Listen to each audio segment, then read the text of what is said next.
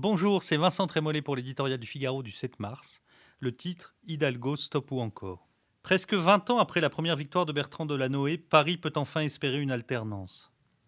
C'est ce que souhaite, sans nul doute, la majorité des électeurs de la capitale.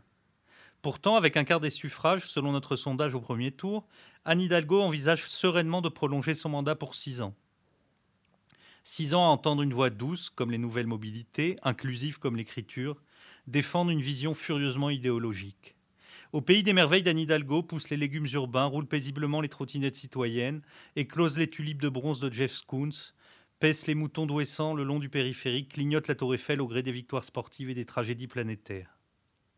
Avec elle, les rats eux-mêmes qui pullulent dans les rues auraient les traits craquants des figures de Walt Disney. Las, quand l'hallucination retombe, Paris est une désolation.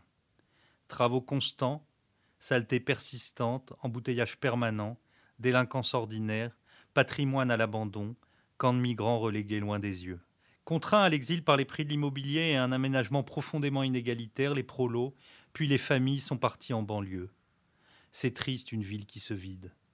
Trêve de déploration, dans dix jours, les électeurs pourront dire ce qu'ils pensent.